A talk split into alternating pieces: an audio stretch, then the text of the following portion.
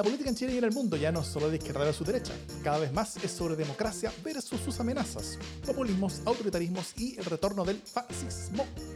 Las amenazas a la democracia crecen, invaden y tienen sus espacios y medios. La defensa, promoción y proyección de la democracia también merece los suyos. Ese es nuestro objetivo. Soy Jimena Jara desde un parque Balmaceda donde los viernes ha semivuelto el copamiento policial. Soy Enzo Bagliati desde ese territorio sin ley que es la frontera entre Providencia y Ñuñoa. y yo soy Davor Mimisa desde Brasilia en una breve pausa entre motochorros. Esto es democracia en LSD.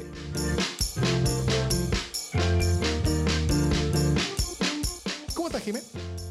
Eh, estoy muy bien, muy contenta porque hoy día nuestra democracia en LSD se viste de gala porque tenemos invitados. Tenemos un invitado sorpresa eh, y voy a proceder sin más eh, demora a presentarlo. él es Enzo Abagliati, es historiador, es consultor en estrategias digitales, es eh, director ejecutivo de Factor Crítico, que es también la pyme mía, es por lo tanto socio mío y amigo, eh, es un gran entendido además en temas de redes sociales, por cierto. Eh, es un honor recibirte, querido Enzo, acá. ¿Cómo estáis? Muy bien, querida Jimena, querido Davor, muchas, muchas gracias por la invitación. Espero que sea una conversación entretenida esta noche muy bienvenido nuevamente, Enzo. Eh, y sí, creo que hay harto que conversar. Em, antes de entrar a temas, partamos con un par de avisos de la casa. La semana pasada anunciamos a Laurel Ediciones como nuestro primer auspiciador oficial. Estamos muy honrados de eso. Eh, una, una señera editorial ya del país muy importante que nos encanta. Y anunciamos un concurso donde quien nos mandara el mejor obituario, original o excavado, eh, se ganaría el fantástico 100 obituarios del Economist de Laurel. Algo optimista. Sí. recibimos varios, por varias vías. Por Twitter recibimos el, el auto obituario de Bertrand Russell. Por Discord, desde nuestra comunidad, recibimos cosas como un breve obituario de la derecha chilena o el poema Epitafio de Nicanor Parra, entre otros. El jurado trabajó incansablemente estudiando en forma detallada y exhaustiva todos los aportes. Finalmente, ¿quién fue el o la ganadora, Jimena Jara, y por qué? Eh, Alberto O, yo no sé si me sé el apellido, em, va a tener que identificarse porque si no, no vamos a poder entregarle su libro. Eh, pero pero em, de, de, las muchísimas eh, concursantes que llegaron y de los muchísimos intentos que llegaron, incluido el de Davor, que escribió un larguísimo obituario que ya les vamos a compartir eventualmente. pero fuera de eh, concurso, fuera de concurso. Pero fuera de concurso.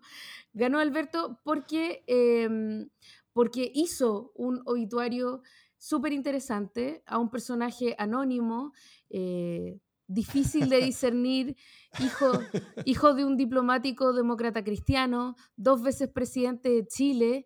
Em, en fin, difícil saber eh, de quién se trata este obituario. Ojalá que ustedes lo descubran. Este obituario eh, no lo vamos a leer ahora al aire, pero merece la pena ser leído. Por lo tanto, va a ser eh, compartido en nuestros comentarios y, y, tenemos en nuestro, además nos avisan por interno que tenemos al ganador entre nuestros veedores en la grabación en vivo, lo cual hace todo esto profundamente emocionante.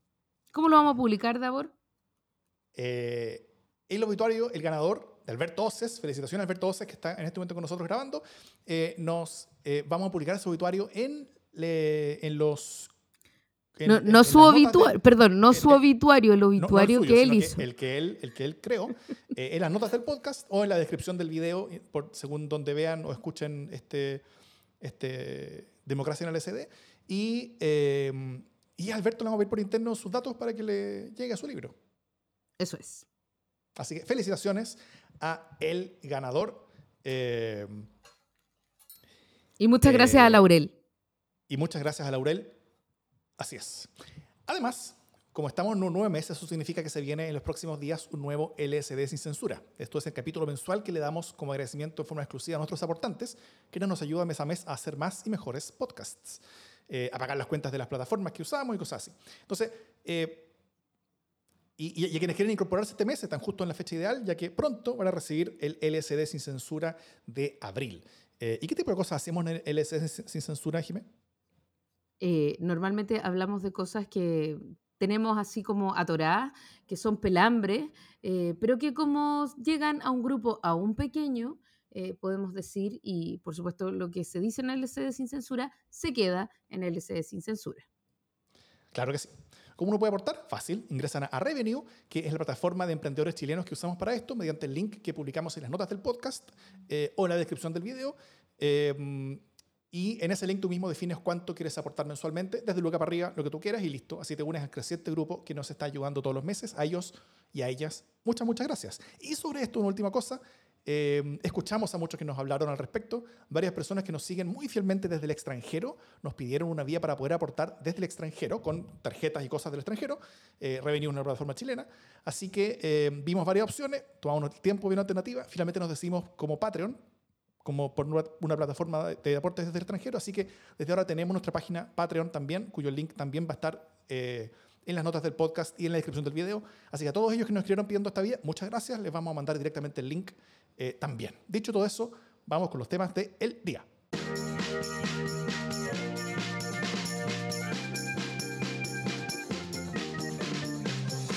Por primera vez en Chile llega al poder una generación que es nativa digital. Una cosa que de alguna manera estábamos casi que añorando, em, sobre todo porque el manejo de redes sociales no siempre ha sido el mejor en las generaciones anteriores, de repente son reacios, de repente se equivocan, en fin, entonces eh, había gran expectativa qué iba a pasar con estas generaciones de políticos nuevos que, que tienen mejor manejo. Em, que tienen lenguajes que naturalmente han ido adquiriendo eh, y por lo tanto eso asegura, entre otras cosas, que en una campaña, por ejemplo, nunca se van a ver como en ese TikTok de, en que Sebastián Sichel aparece bailando así como más tieso que perro en bote. Eh, pero, por otro lado, el hecho de que eh, manejen tan naturalmente los lenguajes de las redes sociales eh, y que las utilicen para casi todo, que les cueste desprenderse del teléfono hasta para ir al baño eh, y que muchas de sus opiniones estén directamente conectadas con sus dedos, eh, ha significado más de un dolor de cabeza también para el gobierno del presidente Gabriel Boric. ¿no? y por ejemplo, entre las cosas, entre las muchas cosas que han ocurrido, y ustedes me van a ayudar después, está la ministra de Bienes Nacionales, por ejemplo, impugnando a carabineros por un disparo ocurrido en el contexto de las manifestaciones eh, antes de conocer todos los hechos. ¿no? Después se supo que e, ese carabinero del tránsito había sido eh, fuertemente atacado, estaba en el suelo, básicamente todo esto era como eh, defensa, legítima defensa, pero rápidamente salió a, a, condenar a carabineros. ¿no? otra cosa que se me viene a la mente es el subsecretario de Energía, Julio Maturana, que el día de ayer, y tuvo que votar, borrarlo después, eh, apareció preguntando si un funcionario podía o no criticar al gobierno en eh, horarios libres, ¿no? Una cosa que era como bastante matonesca. Después lo borró, eh, quizás porque se arrepintió. Em, y, bueno, antes de seguir como pensando en, en estos episodios, ¿tenemos un problema con Twitter eh, Enzo Agliati, como ha dicho eh, algún diputado de la República recientemente? Eso fue lo que dijo Gonzalo Winter, el diputado de Convergencia eh, del Frente Amplio. Digamos que había que su generación, que su sector dijo, que su sector eh, tenía un problema con Twitter. Yo creo que el problema no es con Twitter, yo creo que el problema es anterior. es un problema de criterio, de criterio político, de criterio comunicacional. Pero pero para no partir con lo negativo, yo a lo que me gustaría partir con un elemento positivo y reforzar lo, que, reforzar lo que tú decías. es la primera generación. A mí no me gusta el concepto de nativo digital. Es un concepto que tiene ya dos décadas. Eh, lo, acuñó Mark Prensky, un, un, un eh, digamos, especialista en educación canadiense. Eh, no me gusta porque los últimos 10, 15 años han puesto en tensión ese concepto. Pero usémoslo. Y digamos que es la primer, el primer gobierno de nativos digitales que tenemos en Chile. Eh, es el primer gobierno donde eh, los principales, el corazón del, gobierno, que es el comité político, eh, salvo sacando la figura de Marcel, son todos liderazgos que construyeron su vocería política, que construyeron su carrera política, eh, teniendo al centro de su repertorio eh, las redes sociales como instrumento de, difusión. Entonces, es un, para los que nos gusta la comunicación digital y específicamente la comunicación digital política, lo que puede pasar para bien y para mal en este gobierno es un, es un, es un laboratorio muy interesante. Y yo creo que van a ocurrir grandes cosas, van a, vamos a ver transformaciones de fondo respecto de cómo las autoridades públicas, presidente, gabinete, comunica y se relaciona con la ciudadanía, eh, pero también vamos a ver eh, una serie de chascarros. Y esta primera, estas primeras semanas eh, yo creo que efectivamente hemos estado presenciando chascarros asociados un poquitito al, proceso de adaptación. Hay varios elementos que me gustaría que, que creo que vamos a poder tener tiempo para conversarlo, pero el primer elemento que creo que es importante es que asuman, y yo creo que Boric lo hizo durante la campaña, es asumir eh, la necesaria evolución que sus eh, identidades digitales tienen que vivir. Eh, como hablábamos recién, estos, estos liderazgos construidos en torno a redes sociales, el liderazgo eh, jugando mucho con la lógica de, de, las redes sociales, lógicas impugnadoras, eh, contestatarias, de, de, digamos, de apuntar con el dedo, y ahora resulta que son ellos el gobierno, y son ellos los llamados a, a resolver los problemas que van a denunciar. Entonces, hay una, evolución que estas identidades digitales tienen que vivir, eh, porque lo peor que le puede pasar al gobierno es convertirse en un gabinete de activistas. Y como hizo la ministra de Bienes Nacionales, eh, ponerse a opinar de un tema que no es competencia de ella y que además iba en contra de lo que el propio presidente dijo en la campaña respecto a la reforma de carabineros y ella hablaba de la refundación. Entonces, es un, es un tema que yo creo que es bien central porque, porque construyeron, construyeron sus identidades digitales desde la impugnación y uno cuando, cuando, uno, cuando uno gobierna no puede ser impugnador, uno tiene que ser reafirmador de la institucionalidad porque no, no, no cabe otra, digamos. Claro, esto es como el, como el chiste de la semana pasada de, de mala imagen, creo. ¿no, eh, ¿No es cierto? Cuando, cuando salía eh, como esta discusión de, de, que tenemos que ir en contra del poder y, y como le dicen, pero Getón, si, el poder somos nosotros ahora. Así es. Eh, no sé cómo has visto tú, Enzo, los lados positivos de esto. O sea, ¿cuáles son las oportunidades que tú crees que se abren para una administración de personas que se comuniquen de una manera tan abierta, tan, tanto más transparente, tanto más genuina muchas veces, eh, tanto más directa, o sea, tal vez con, con, con tantos menos filtros entre, entre como, como la idea y el, y, el, y, el, y el, dedo que teclea el Twitter, ¿no es cierto? Eh, porque eso tiene oportunidades. Ahora, tiene riesgos, tiene costos, uh -huh. pero, pero ¿qué tipo de oportunidades, tanto, tanto políticas como de avanzar la agenda, como de, como de ir eh, eh, construyendo eh, adhesión o hablándole a sus propios públicos. ¿Tú crees que puede haber y cómo eso se puede ver bien distinto que el gobierno pasado, por ejemplo, o con cualquier otro anterior? Mm sea, la, la, la, principal oportunidad viene dada por el hecho que estas plataformas son los medios prioritarios a través de los cuales se informa eh, y, se, y, y, se activa y participa el grupo de referencia que está detrás de, de la elección de este gobierno. El, el, uh -huh. Boric es presidente de todos los chilenos y tiene que hablarle a todos los chilenos, pero no, no hay que olvidar que su base de apoyo es principalmente una base eh, de los grupos etarios más jóvenes. Hay una, hay una encuesta que desde finales de la década antepasada, 2009, creo que comenzó la Universidad Diego Portales a realizar y que mide la, precisamente el, el, consumo de medios, la participación de los jóvenes, personas menores de 35 años, creo que es la encuesta, eh, y uno ve, cuando uno ve la evolución del 2009 hasta ahora, hasta después del estallido, uno se da cuenta de cómo el consumo de información a través de estos espacios, de estas redes sociales, solo ha parado, no ha parado de crecer. Y en, y, y en contraste, el consumo o el acceso a, a a otros forma, formatos más tradicionales, la radio, la prensa escrita o la televisión ha caído. Y junto con eso, además, eh, cómo se han traspasado las confianzas, cómo ha caído la confianza en la televisión abierta y cómo ha aumentado en estos últimos 10, 12 años la confianza en las redes sociales, con, todas las, con todos los demoles que eso pueda tener.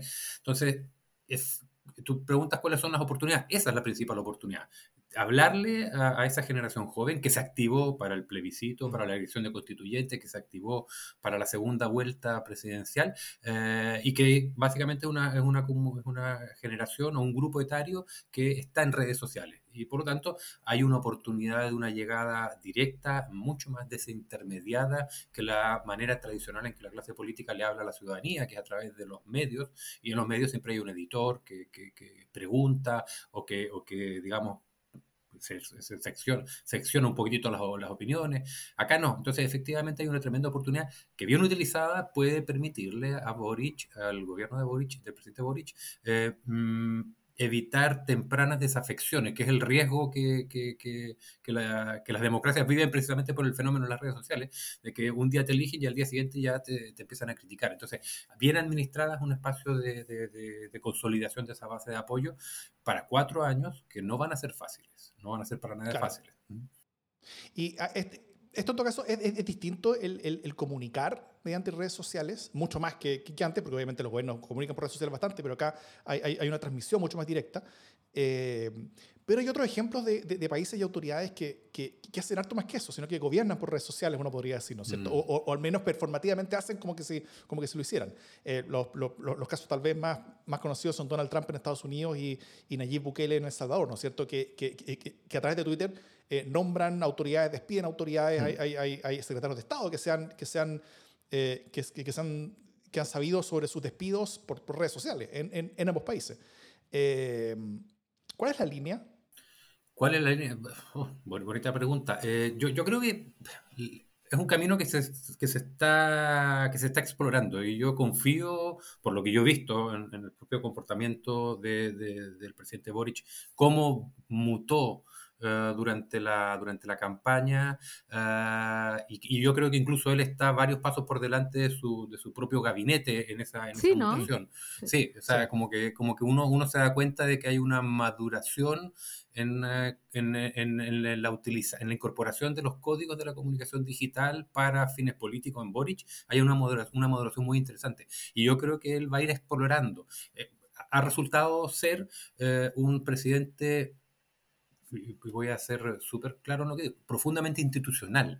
O sea, en ese sentido yo no, no creo que Boric nunca vaya a actuar como Bukele, no creo que Boric mm. va, debe ser la antípoda de, de, de Donald Trump eh, desde el punto de vista de uso de las redes sociales, eh, pero que tiene clara conciencia del poder de la herramienta que eh, tiene al alcance de, de, su pantalla. Entonces, en ese sentido, no, no, no me atrevo a decir cuál es la frontera, cuál es la línea, sí creo que va a haber un proceso de exploración de mucho ensayo y error. Y en eso yo creo que, que, que, que, lo bueno, o sea, lo que debiera preservar el presidente y en la medida de lo posible que su gabinete lo imite, es la autenticidad. Aquí hay una evolución en la identidad digital, tiene que asumir que ya no es el líder de estudiantil, sino que es el presidente de la República, pero no por eso dejar de ser auténtico.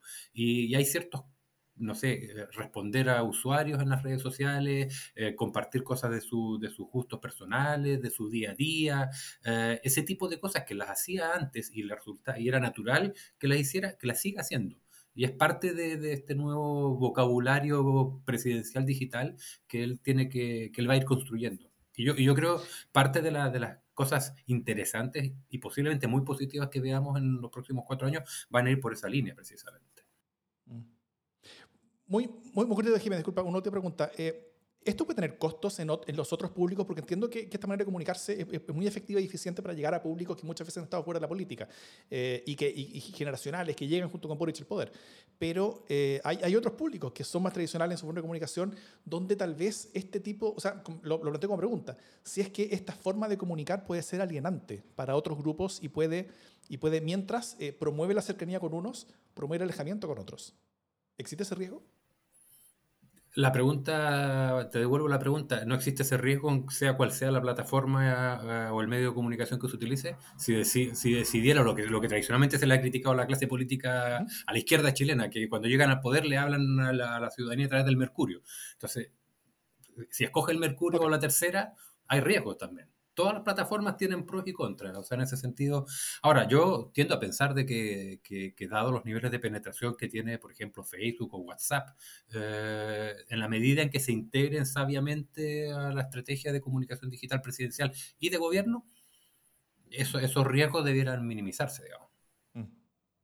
Sí, acá en la conversación en vivo, eh, Pascual Sangüesa eh, nos, nos, acota que el presidente Boric habla institucionalmente a través de sus tweets, pero Gabriel Boric habla a través de sus fab, ¿no? de las estrellitas que le va poniendo y de sus likes a, a, a, los tweets. Ojo a sí. esa pestaña, dice, porque ahí podemos encontrar a lo mejor eh, algún tipo de, de cosas que sean más, más Sí, hay, interesantes. hay, hay, hay- hay- sobre eso que mencionó Pascual, hace unos días atrás, cuando Jadwe hizo la crítica a Mario Marcel, eh, Boric no dijo nada directamente, pero retuiteó eh, un mensaje que destacaba, un mensaje que tenía como tres o cuatro días ya de antigüedad, donde destacaban un premio que Mario Marcel había ganado como uno de los, el mejor, eh, eh, Mm. digamos, director de Banco Central en, en América Latina o del mundo, ya no me acuerdo. Entonces, hay, hay sutilezas que la comunicación digital permite, digamos. Y que parece que el presidente está usando, si bien, eh, como, y aquí me quiero agarrar de algo que dice Enzo, que está eh, dos pasos adelante del resto de su gabinete, ¿no? Mientras el resto del gabinete todavía está eh, en una lógica entre impugnadora y, y también de transición, ¿no? Esto de, de- de salir de la comunicación íntima, porque finalmente lo que ocurre es que em, en las redes sociales eh, muchas veces la cercanía es personal eh, se genera una especie de intimidad, a, ve- a veces media mañosa, a veces media engañosa, que no necesariamente se condice con el cargo después. Eh, entonces e- es, difícil cambiar de registro y cambiar de escala, porque en Twitter uno tiene sus su followers, sus amigos, su grupo de confianza, su pequeña burbuja, eh, pero después estás en un cargo que es institucional y que va más allá de las redes sociales y donde además crecen tus redes sociales, van mucho más allá de tu burbuja, de, de tu espacio de confort, de tu zona de confort, para decirlo en, en, en un término papel higiénico. ¿O no? Eso. Sí. Eso, ¿algo más que decir respecto de qué podemos esperar, eh, Enzo, respecto de, de tu, de tu experiencia? ¿Tú crees que esto va a complicarse? ¿Van a llegar a un pequeño quiebre? Juguemos un poco al, al vaticinio. ¿O tú crees que va a poder agarrar rápido la mano y decir, ya, va- van a, vamos a abstenernos en estos temas, vamos a aprender un poco también el lenguaje institucional? En este caso ellos no tuvieron que aprender el lenguaje digital, van a tener que aprender el lenguaje institucional. ¿Eso es más probable que pase antes de que quede una cagada grande o, qué? Porque hasta ahora han sido chascarros más o menos fuertes, pero no ha quedado nada tan grave.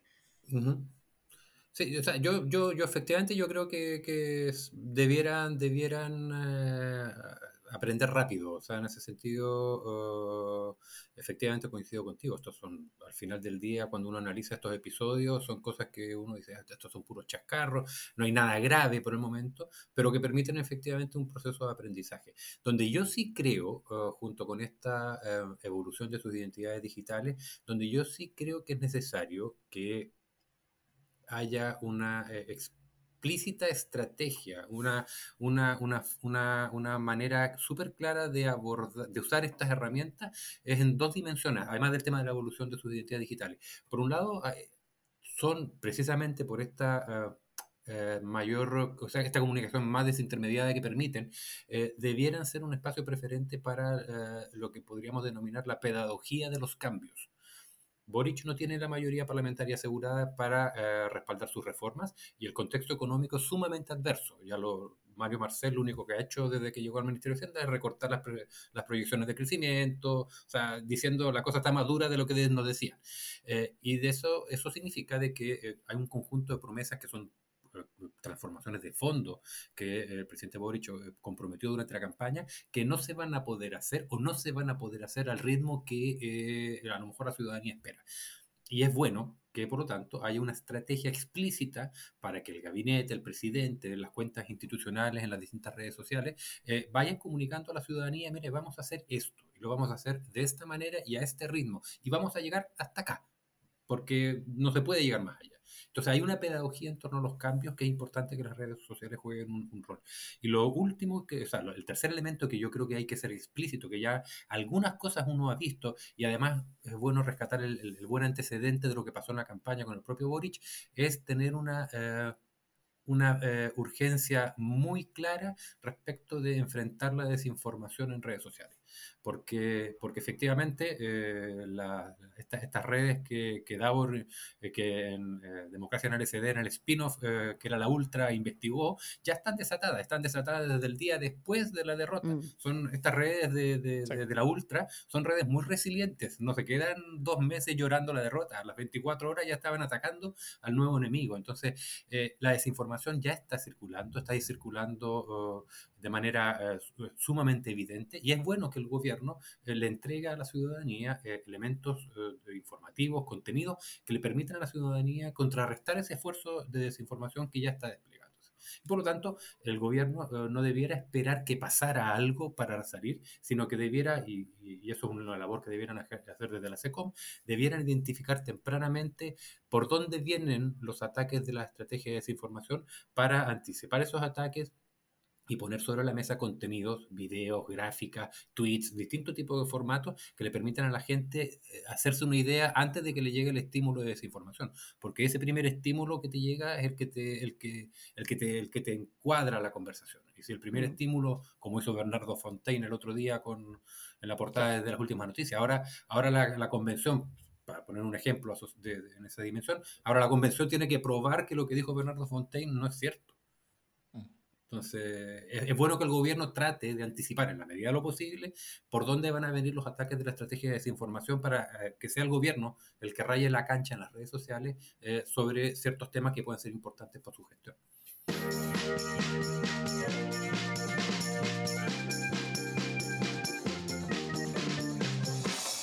Bueno, es la hora de esa sección que ha comenzado ya hace un par de, de, de programas, que, que, ha generado, que tiene su propio público, tiene sus propios adherentes, la gente nos, nos, eh, nos dice en la calle cuál es, cuál eh, eh, cuál el pastelazo de la semana, por, por, por Twitter, en las redes. Nos por piden que se transforme en un podcast aparte.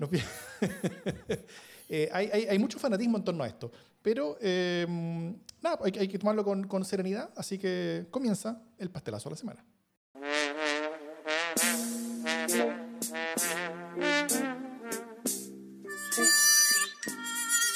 Era un festejo de cumpleaños, como tantos eh, en el año. Era el festejo de una joven, ya no tan joven tampoco, digamos alrededor de, ¿qué sería? 33, 35 años, eh, que era amiga de Antona, Antonia Atria, eh, hija, a su vez, de, eh, del convencional Atria, eh, Fernando Atria.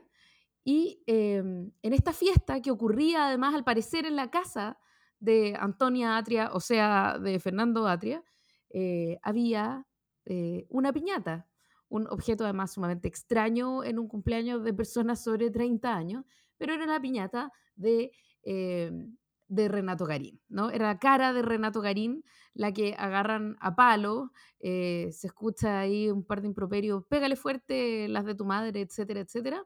Eh, y al parecer era la propia hija de Atria la que estaba grabando y que subió además ella misma eh, este video a las redes sociales como una comilla, comilla, comilla, comilla, comilla, humorada, ¿no? Lo cual obviamente le dio, le dio todo lo necesario para detonarse a Garín eh, en el registro que normalmente se detona, además Garín. Eh, Una carta. O sea, a, a, mil por hora, ¿no? Como. Fue toda un, una cosa bien, bien bochornosa. Y la razón, la razón por la que es mi pastelazo para ella y no para él es porque ella le da el pie para que él pise el palito y se quede hablando, hablando, hablando así en un soliloquio eterno.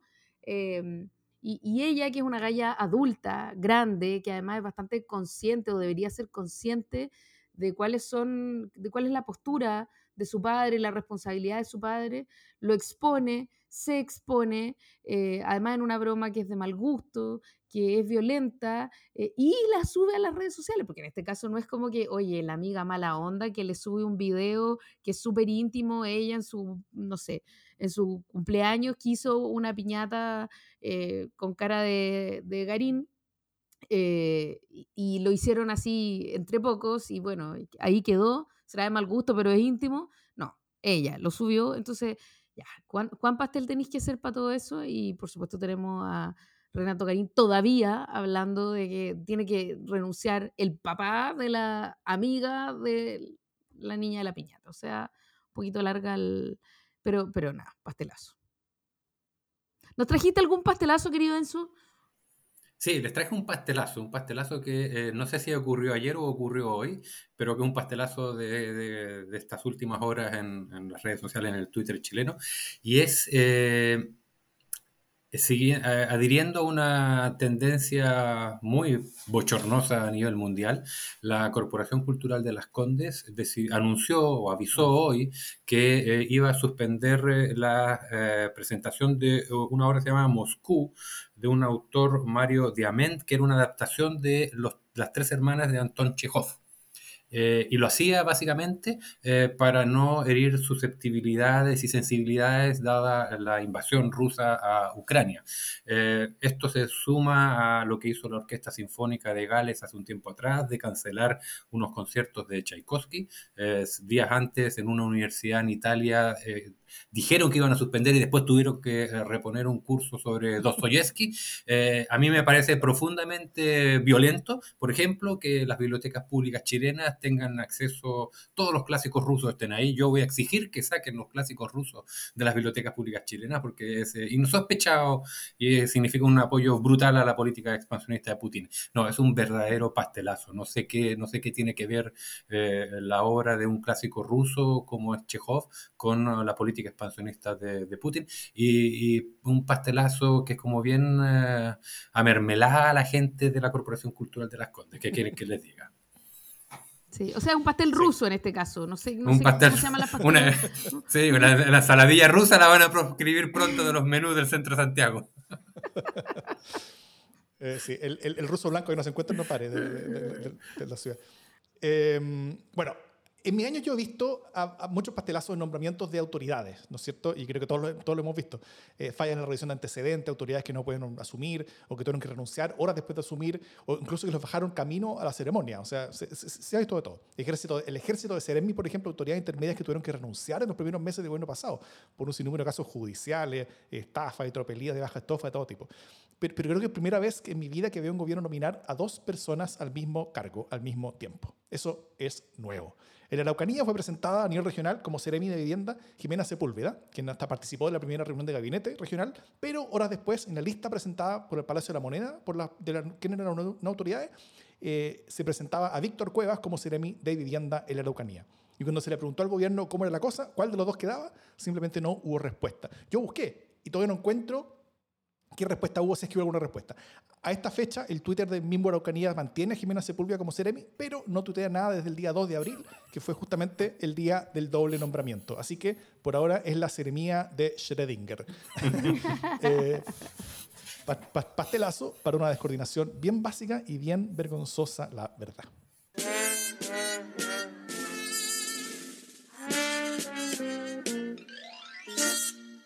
Habido encuestas poco serias o poco confiables, ¿no es cierto? Eh, pero hay otras que no son tan ridículas y que son creíbles o, que tienen ya historial como de buenos resultados. Y ya hay tres encuestas creíbles que muestran rechazo arriba. Eh, y una que acaba de salir, de DataVoz, que, eh, que, que, lo muestra empatado. O sea, por ejemplo, Feedback marca 44% para el rechazo, 41% para, para el apruebo. La Pulso Ciudadano le da un 36% al rechazo, 32% al apruebo. Y la CADEM, que le dio un 46% al rechazo y 40% al apruebo. Eh, las tres hoy en día son encuestas respetadas. La CADEM fue la que mejor predijo el resultado en las últimas elecciones presidenciales. La Pulso Ciudadano no estuvo muy lejos. Eh, y ya no se puede barrer esto bajo la alfombra. O sea, y además responde a una tendencia que venía de hace un rato. O sea, eh, no es algo como que aparezca de repente, sino que son, son líneas que venían desde hace, desde hace un tiempo.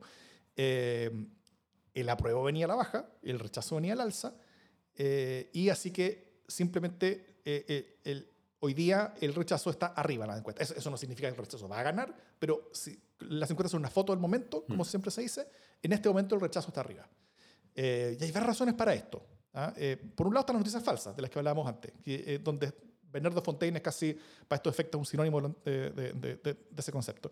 Eh, está la cobertura en muchos medios que prefieren muchas veces destacar las cosas genuinamente escandalosas a veces que aprueban las comisiones eh, y casi nunca destacan las cosas relativamente sensatas que suelen aprobar en el Pleno, porque por, eh, por lo mismo son menos atractivas como noticias, ¿no es cierto?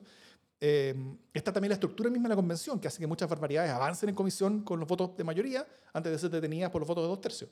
Están las, las palabras y actitudes también de muchos convencionales que parecen más dispuestos a darse gustitos que construir.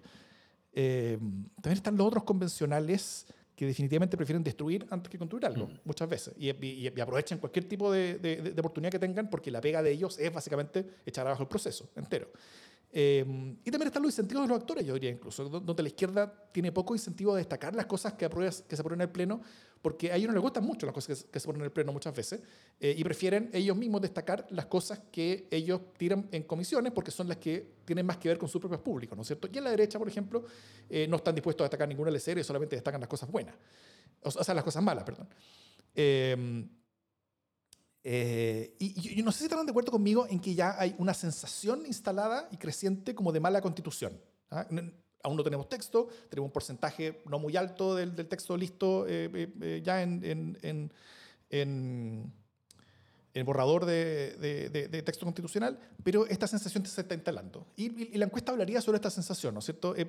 Tal vez parecía, como muchas veces hemos conversado en este podcast, sobre la sensación de inseguridad, ¿no es cierto? Donde, donde, donde Chile es un país relativamente seguro, o al menos lo era antes de la pandemia o antes de Piñera, y, em, pero las autoridades políticas tienen que estar respondiendo siempre ante esta, ante esta, sensación de inseguridad que, que, está instalada desde hace mucho tiempo, hace muchos años en Chile. Eh, primero me gustaría preguntarles cómo ven que se está instalando esta sensación, cuánto de justa y cuánto de real tiene, o de, o de injusta y inventada, y de fabricada y construida artificialmente, eh, y también cómo han visto que ha sido la reacción de los actores dentro de la convención o fuera de ella sobre esta sensación. Si es que están sumando, si es que están restando. Eh, ¿Cómo han visto la sensación? Enzo. Enzo, por favor. Mm. Sí, yo, efectivamente yo coincido contigo, Davor, y con, con el, viejo adagio de que las encuestas son fotos y hay que tomarlas como, como tales, eh, fotos de un momento que, que llevan a un, a un, indicador, a un número, una cierta sensación, una cierta percepción ciudadana. Eh, pero hay dos cosas que a mí me parecen que son, que son uh, importantes a considerar en este contexto respecto de lo que indican las encuestas. Eh, históricamente, en, los últimos 10 años las encuestas en Chile han tenido errores garrafales en predecir eh, resultados electorales. Eh, ¿Y cuándo comienzan esos errores? Cuando en Chile se instala el voto eh, voluntario. Eh, mientras el voto era obligatorio, las encuestas, por una cuestión metodológica relativamente sencilla, las encuestas tenían mucha, eh, tenían una alta capacidad predictiva, porque era básicamente eh, identificar quién iba, quién era, además que en, aquel momento era voto obligatorio con inscripción voluntaria. Entonces, tú preguntabas a la persona si, si estaba inscrita y automáticamente, si estaba inscrita o no estaba inscrita, la, la podías, la podías separar por grupos y por tanto saber efectivamente identificar con claridad la tendencia del electorado en torno a una cierta elección. Entonces, el, ¿por qué digo esto? Porque el, voto, el, plebiscito de salida va a ser con voto obligatorio. Por lo tanto, las encuestas van a recuperar parte de esa capacidad predictiva y debieran, debieran poder, eh, a diferencia de lo que ocurre en un escenario de voto voluntario, donde la gente te dice, sí, voy a ir a votar, pero después no va, eh, si la gente está, obligada a votar, por lo tanto hay una capacidad de acercarte un poquitito más al, resultado. Eso hace que, por lo tanto, que eh, lo que ahora están mostrando las encuestas, que es una foto, tiene, puede tener un valor que, mm, un poquito mayor de lo que puede tener en una elección donde el voto no es obligatorio. Y por lo tanto, yo creo que eso es bien, bien interesante. Y por otro lado, lo que me parece también relevante, eh, y ahí hay, una... He escuchado varias declaraciones eh, a raíz de, de, estos resultados que han salido en los últimos días en las encuestas, a varios convencionales y convencionales, mujeres y hombres, digamos, de convencionales que han dicho que... Eh, cuando tengan el texto final, va a haber una campaña que va a, lograr seducir a la población y que la población eh, mayoritariamente adhiera a la prueba. El problema es que eh, es muy, un poquito por lo que hablamos también antes en el segmento anterior, es muy difícil cuando ya la persona se ha hecho una... Eh, una imagen mm. del, del, texto o de la propuesta de constitución, es muy difícil cambiar esa primera opinión. De hecho, y esto voy a, voy a tirar una hipótesis, yo parto de la base de que la inmensa mayoría de los chilenos va a ir a votar sin leer la propuesta. Y por lo tanto va a formarse una opinión respecto de lo que le diga, eh, el, que escuche en un matinal, lo que vea en una portada de un diario y lo que vea cruzar, salir, entrar y salir por su WhatsApp. Entonces, la inmensa mayoría de los chilenos va, va a tener una opinión súper, eh, va, va, a formar su opinión a partir de, de fragmentos. Y por lo tanto, eh, creer que una vez que esté el texto constitucional listo, eh, una buena campaña puede dar vuelta, vuelta a esta sensación, yo creo que es un error. porque eh, la opción del rechazo empezó a trabajar desde el mismo día que perdió el plebiscito donde, se, donde el 80% dijimos que queríamos cambiar la constitución, los que trabajan por el rechazo empezaron a trabajar ese día y llevan un año trabajando para que fracase la convención y un año trabajando para que la propuesta de constitución, sea cual sea, sea rechazada. Entonces, esperar eh, esperar a, ese momento mágico donde se va a producir una epifanía en torno al texto constitucional para comenzar una estrategia comunicacional eh, es difícil.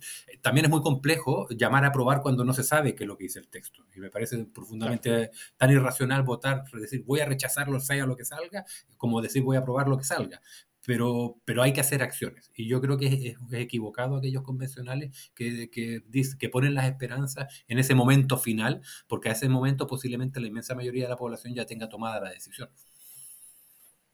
Comparto el diagnóstico, no sé si comparto el optimismo, o sea, como me, me pongo un poco más... Eh, más pesimista justamente por algo que dice Enzo, y es que eh, la imagen que tenemos de la convención es súper fragmentaria.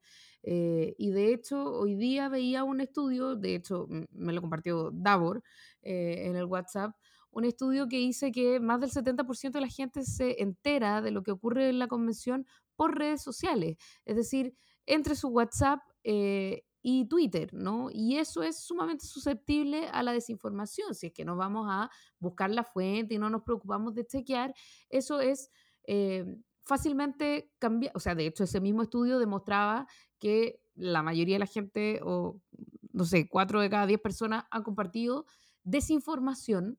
Eh, de cuestiones que han salido sobre la convención, muchas veces sin malas intenciones, ¿no? Pero eso hace que tengamos una idea muy confusa. Es, además, la convención un tema muy complejo de comprender. Si uno eh, está muy ocupado durante dos o tres días y se pierde las noticias sobre la convención, cuesta volver a enchufarse. Y eso que uno es una persona que está tratando de más o menos eh, estar siguiéndolo y por lo tanto no es eh, normal. Y a estos, o sea, a ese cóctel que es más o menos complejo, se suma el hecho de que hay un problema eh, de información. Creo yo hay un problema de comunicación de la propia convención, ¿no? Eh, que, le falta pedagogía, que en el fondo ha, tenido un, grave problema para ir transmitiendo paso a paso lo que ha ido ocurriendo, lo que, lo que se viene, ¿no? Y, toda, esta, eh, toda esta asonada informativa que debería haber acompañado desde el día uno eh, a la convención y no me refiero a medios que lo hacen súper bien, como la voz constituyente o como la neta, que van siguiendo lo que ocurre y tratan de dar cuenta de eso de buena manera, sino que de cómo la convención misma eh, le hace promoción a su trabajo, ¿no? Y eso en parte porque hay una fragmentación muy grande adentro. Entonces, eh, sí, la información que está saliendo de la convención por parte de los propios convencionales es una información que es súper disonante, eh, que, son informaciones súper distintas. Si eh, la desinformación se está eh, expandiendo de manera súper rápida, más rápida que la información, ¿no? Como me ha enseñado Enzo. sí, además la gente se está informando prioritariamente a través de estas redes sociales susceptibles de la desinformación la mayoría va a ir a votar, como dice Enzo, sin haberse leído el texto eh, y ya se está asentando una sensación de que mm, parece que hay mucho atado, parece que no se, no se ponen de acuerdo, parece que están votando puras tonteras o están promoviendo puras tonteras, porque eh, evidentemente lo que se habla es, como dice Davor, de lo que de lo, de lo que es eh, disonante, de lo que es contraintuitivo, de, las, de las cuestiones más variopintas, ¿no? Eh, pintorescas, por sobre los grandes acuerdos. Entonces tenemos un panorama que es re complejo, que es que em, el ánimo sea probablemente lo que domine, ¿no? Y aquí hay una guerra bien grande, y hablo de, hablo de guerra, porque hace tiempo que eh, no tenemos un presidente que hable de guerra, entonces lo digo yo. No, pero aquí tenemos una pelea importante que dar eh, quienes creemos en el proceso constituyente, que es el defender, el tomar una decisión informada y el poder leer un texto antes de decir, eh, o sea, aquí nadie dice que hay que aprobar cualquier cosa, pero de la misma manera tampoco podemos rechazar cualquier cosa sin haber visto el texto, ¿no? Eh, pero se, se viene una confrontación bien negra y compleja. Yo, quisiera, quisiera, agregando a lo que comenta Jiménez recién respecto de eh, el rol que tenemos aquellos que creemos en, la, en la convención y en la necesidad de que Chile tenga una nueva constitución, vuelvo a destacar, vuelvo a destacar, eh, eh, entiendo que los dos la, vieron, la declaración que hoy hizo Boric en un punto de prensa en, en Buenos Aires, sobre precisamente cómo él entiende estas críticas y los sondeos de opinión a los que hace referencia Isabel, eh, por supuesto que son preocupantes y son un llamado de atención para todos quienes confiamos en este proceso, para todos quienes creemos que este proceso es necesario. Yo he escuchado a gente que he conversado con gente que votó a prueba y que hoy día tiene dudas. Esas dudas no pueden ser sencillamente ignoradas. La discusión no es solamente comunicacional no se le puede echar solamente la culpa a lo externo, también hay responsabilidades de quienes creemos en el proceso. Y ahí mi llamado es a buscar la mayor transversalidad y amplitud posible para construir una constitución que sea un punto de encuentro y que el plebiscito de salida sea un punto de encuentro entre los chilenos y chilenas. Y eso implica que hay que darse espacio para reflexionar, para pensar, para que los acuerdos sean más amplios que lo que han sido hasta ahora, para modificar lo que haya que modificar. Y yo tengo una profunda confianza en la convención. O sea, lo, hice todo, lo hice todo esa cuña.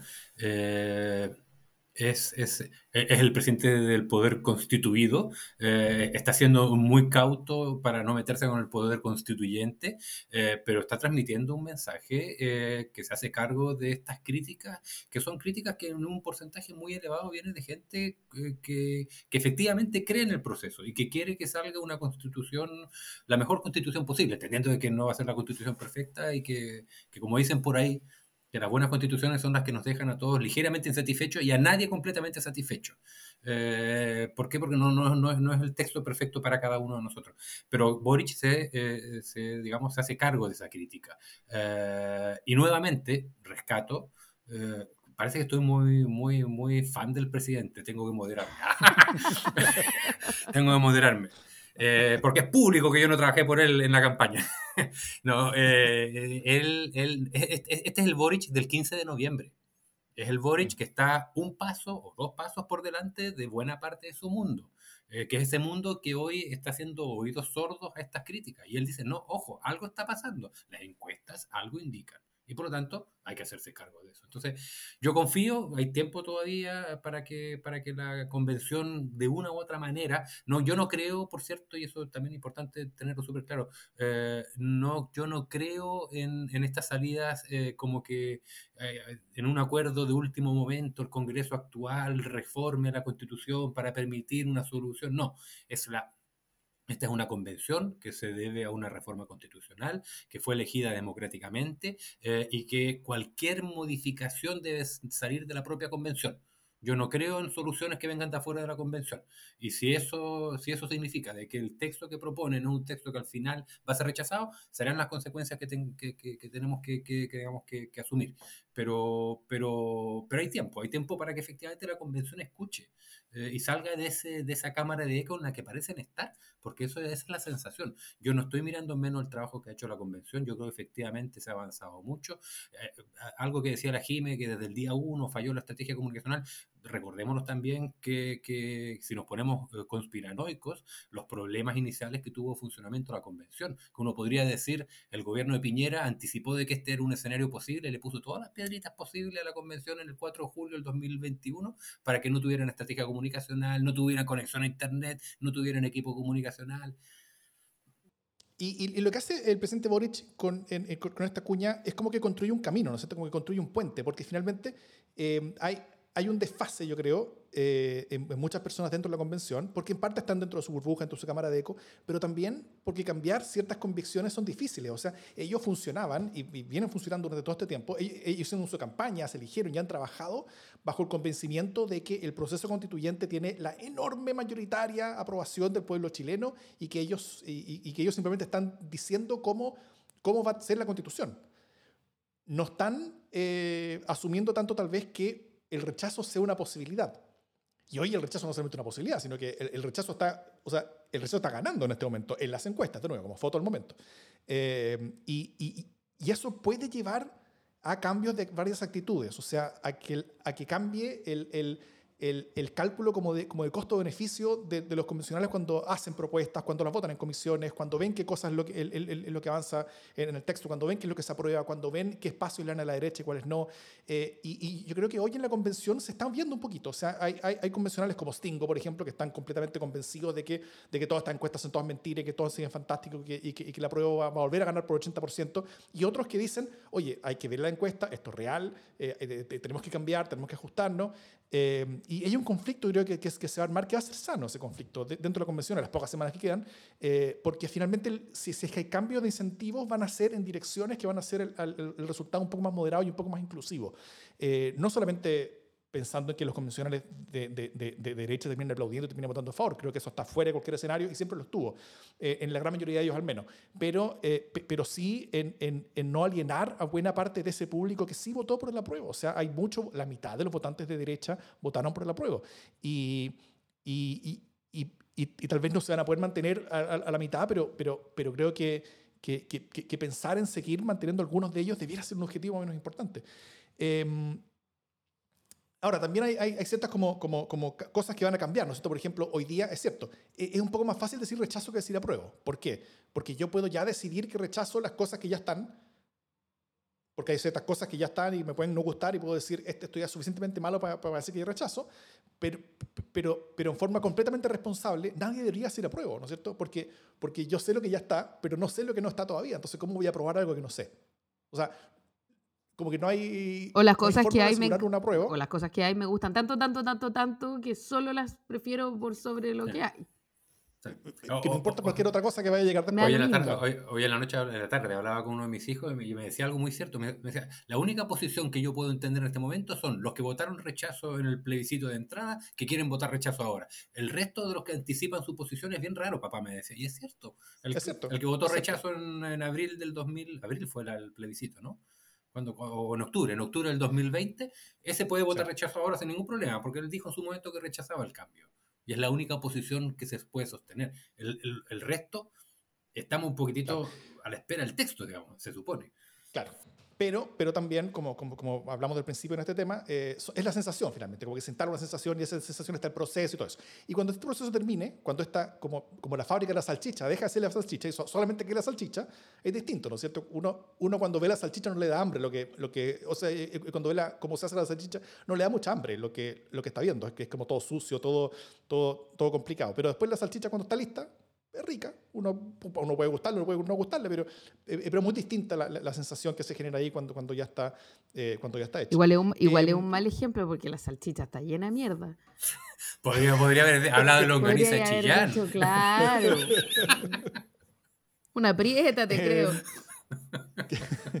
Oye, y como, como, última pregunta antes, antes de cerrar, ¿cómo, ¿cómo ustedes ven que, que, se puede contrarrestar esta sensación como, como, como, sensación? O sea, ¿qué tipo de cosas podrían ayudar para construir este camino, para construir este puente? Para, para, para, eh, primero, como hace el presidente, por ejemplo, para ayudar a ajustar las expectativas de los mismos convencionales, cosa de, de, de, de que los incentivos están bien puestos en, en, en un proceso que, que, que, oriente más a la prueba que al rechazo, pero también... Eh, eh, qué tipo de cosas se pueden hacer en, todos estos planos, o sea, tanto lo que hacen los convencionales, tanto lo que hace la derecha, o, parte de la derecha al menos en, todo esto, tal como el, la fake news, tal como el hecho que la convención misma no tiene eh, estrategia comunicacional co como tal, tal como, por ejemplo, el, el, hecho que la centroizquierda hoy día se está como quedando en como, como calladita, ¿no es cierto?, eh, ante, lo que muchos de ellos ven que está pasando con el Senado, que no les gusta nada, entonces muchos de ellos dicen, mira, yo no voy a salir a hacer campaña por esta lecera, eh, y, que, y que y que el, el, el apruebo se está quedando sin, sin vocerías más allá de quienes están, de, de, de, quienes son fanáticos, fanáticos, fanáticos del proceso, ¿no es cierto? Eh, y, e, e, incluso quienes son más fanáticos, como, como lo, que les gusta las cosas que hacen las comisiones, incluso, eh, tampoco están tan fanáticos de las cosas que va sacando el Pleno, porque están viendo una, una desilusión en el, en el, en el, en el hecho de la moderación eh, que se ve en el proceso. Entonces, ¿qué tipo de caminos ven ustedes que se, que, se podrían eh, armar o ayudar desde cambio de reglamento, desde, desde, desde políticas comunicacionales, desde, desde, campañas intermedias que pueden hacer desde, la sociedad civil? ¿Qué, qué, qué idea tienen? Hay convencionales escuchándonos, así que ¿qué, cosas tienen para proponerles? Mira, yo me voy a lanzar primero eh, con una cosa que me parece útil y que solo puede hacer el presidente, pero que siento que lo hizo, eh, que es, eh, sin meterse en los contenidos de la Constitución, el darle una orden al menos a su sector. ¿no? Hay, hay un poquito de orden en, en, este, en esta apreciación de estadista, que finalmente tiene un tono de estadista, pero hay, hay, hay, algo de pequeña, pequeño cartillazo que es como tenemos que trabajar más en buscar acuerdos más amplios, ¿no? Eh, no se lo está diciendo a todo el mundo, se lo está diciendo a su sector, desde luego lo que le está diciendo es busquen acuerdos, ¿cachai? O sea, entendamos que no vamos a tener todo y, vamos un poco entregando la oreja, porque además es obviamente el sector eh, que más se juega eh, o, que tiene más cosas en juego eh, en el éxito de la nueva constitución. Me parece que ahí hay algo importante que se puede hacer y que lo hizo el presidente. Ya, mm. una segunda cosa que me parece importante es eh, de lo que hablaba de la pedagogía, es decir, ser, ser capaces como convención de aparecer al menos parcialmente unidos en torno a la necesidad de dar a conocer aquellas cosas que se están sancionando que es una cuestión que hoy día no ocurre porque cada uno transmite en su frecuencia, en su lenguaje, a su ritmo y en su ideología. O sea, comunicación centralizada no hay. Comunicación corporativa, como quien dice, no hay. Y eso es súper complejo. Y ojo con que la comunicación corporativa también termine representando solo a la mesa, porque la, mesa no necesariamente representa la convención completa.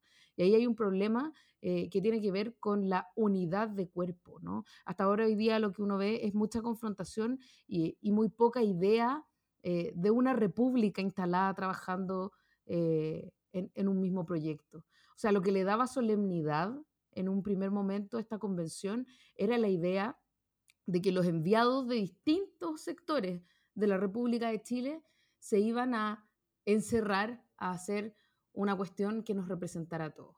Esa idea, eh, por la fragmentación que hay, se ha ido eh, perdiendo y creo que una cuestión importante que se puede hacer es retomar esta idea de que hay eh, algo profundamente valioso y republicano en lo que se está haciendo. Y para eso hay que darle cierta altura de miras al, trabajo de los convencionales. Y ahí hay una responsabilidad de cada convencional en la forma, en el cómo eh, lleva adelante su trabajo, pero también de alguna estrategia comunicacional que sea corporativa y que muestre a la convención como un cuerpo eh, que si bien eh, es diverso, trabaja en una cuestión común. Eso a ratos se pierde, creo yo. Me parece que ahí hay dos, dos pistas importantes de para dónde se puede uno ir tirando.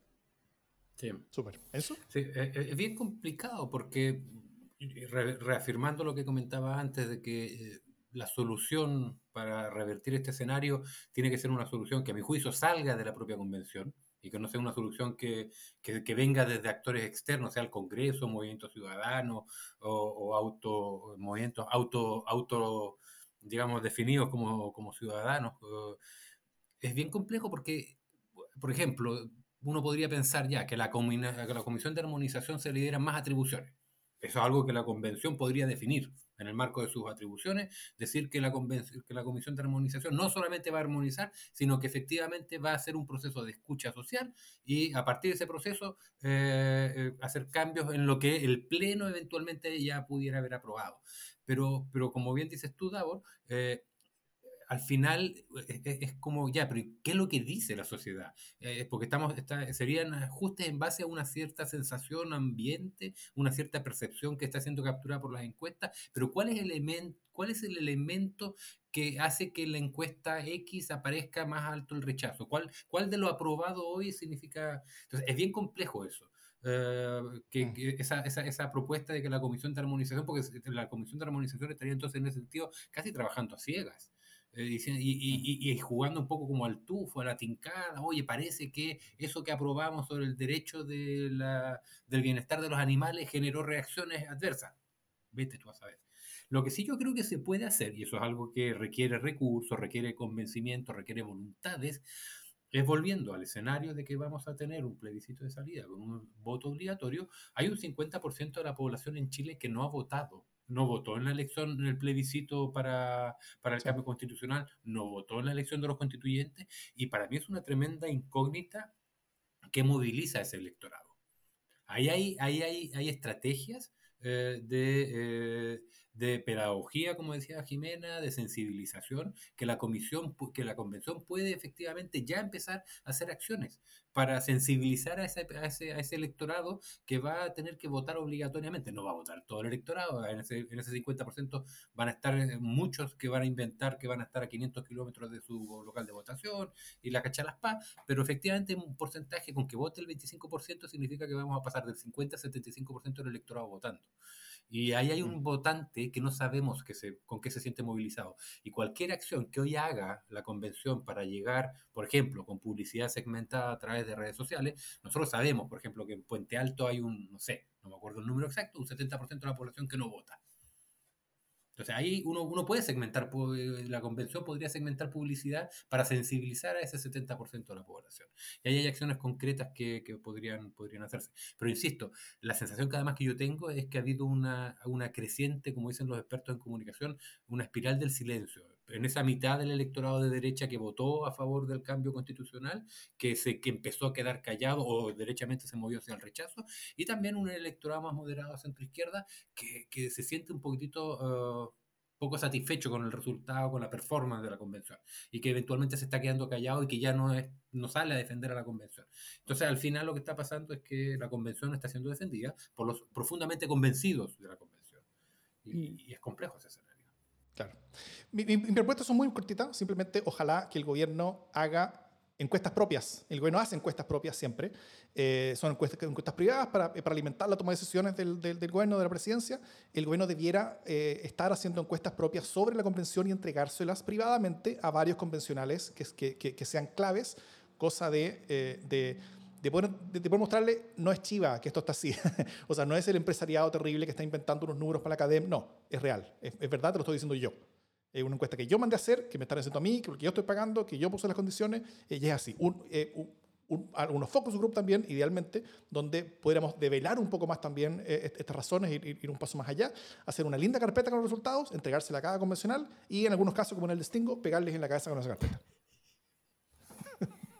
El convencional más votado, por si acaso. oh, qué terrible.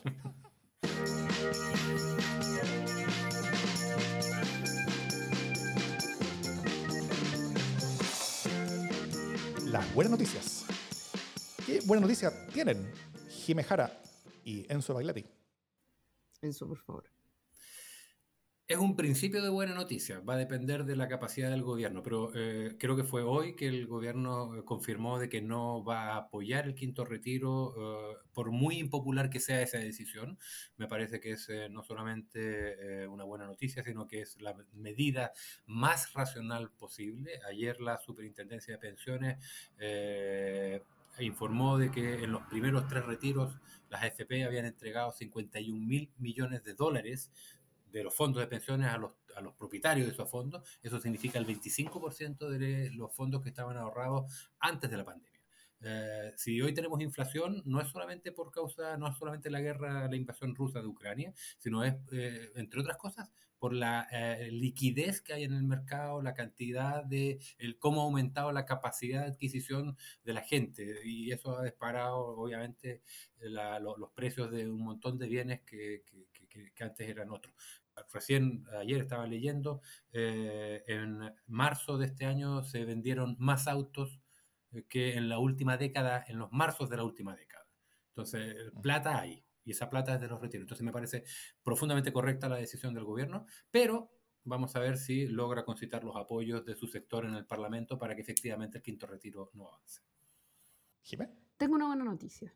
Eh, y, y, viene de la mano de, de la jueza Rutherford, eh, que eh, ordenó el, el arresto, el, la detención preventiva, la prisión preventiva para el general en retiro eh, Ricardo Martínez, que queda con arresto y con prohibición de salir del país eh, y va a ser procesado por fraude al fisco.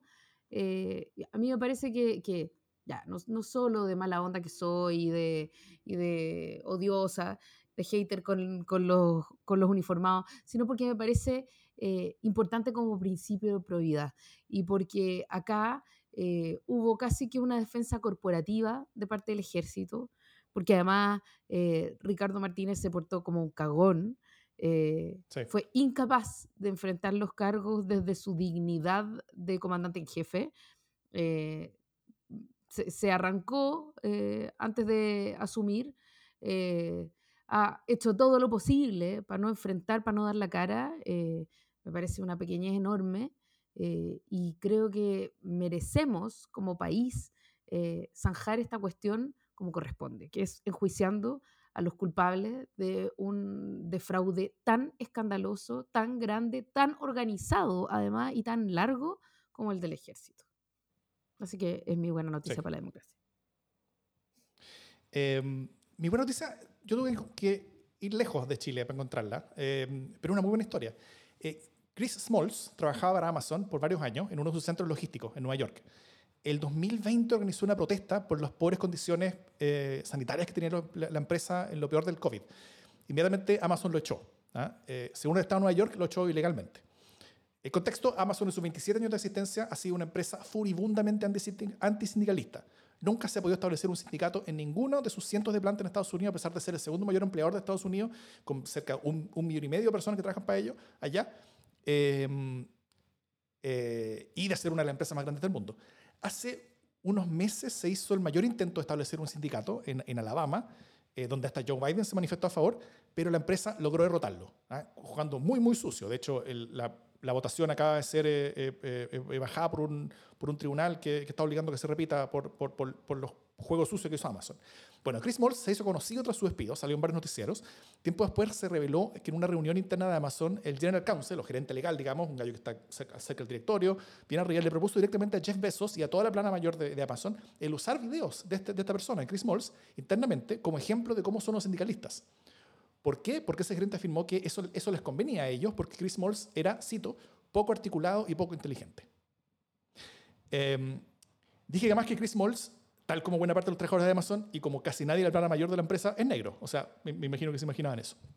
Bueno, dos años después, eh, hace un par de días, sin que nadie se lo esperara, sin ayuda de ningún sindicato a nacional, se hizo una votación en la planta de Nueva York donde él había trabajado eh, y en un proceso liderado por él mismo, a un desempleado pero activista pro sindicato y financiado por una campaña de GoFundMe, logró por primera vez en la historia de Amazon que se aprobara la creación de un sindicato de la empresa en Estados Unidos, fundando la, Amazon Labor Union. Eh, y Smalls, vilipendiado, mirado menos, humillado, le ganó a la cuarta compañía más grande del mundo y va por más. Va a empezar ahora a viajar por Estados Unidos para formar más y más sindicatos dentro de Amazon. Tampoco eh, articulado no historia. Parece, parece que no, parece que no. Lentamente el poder de los trabajadores vuelve en el mundo, no solamente en Estados Unidos, y hoy las empresas y los empresarios que van, ven a los sindicatos como enemigos, son los anticuados, yo diría. Y eso creo que es una buena noticia para, para la democracia. Dicho eso, esto es democracia en LSD.